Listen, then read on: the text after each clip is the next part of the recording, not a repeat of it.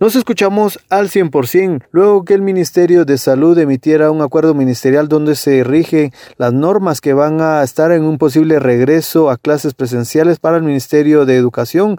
Padres de familia ven positiva la eh, propuesta, sin embargo, piden que se cumplan todos los protocolos de bioseguridad debido a que gran cantidad de alumnos no están vacunados todavía, por lo que esto podría correr algún riesgo. Indican que se deben de tomar todas las medidas de seguridad a cabalidad para poder cumplir el propósito de regresar a clases presenciales.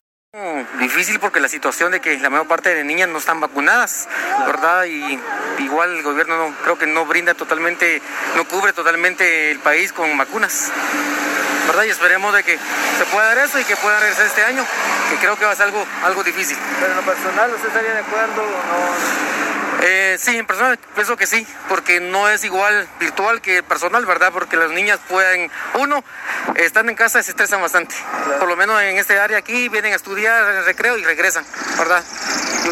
Yo, creo que sí, que hubieran buenas medidas, estrategias, creo que sí, regresarían todos normal, eh, regresaría todos a la normalidad. Esto fue lo que opinó Alberto González, quien es padre de familia de una niña de la Escuela Soledad de España, donde reiteró que se deben de tomar todas las medidas de bioseguridad y que considera que la educación presencial pues es mucho mejor que lo que se ha dado en los últimos años, que es la virtualidad, donde considera que hay muchas deficiencias en el proceso educativo.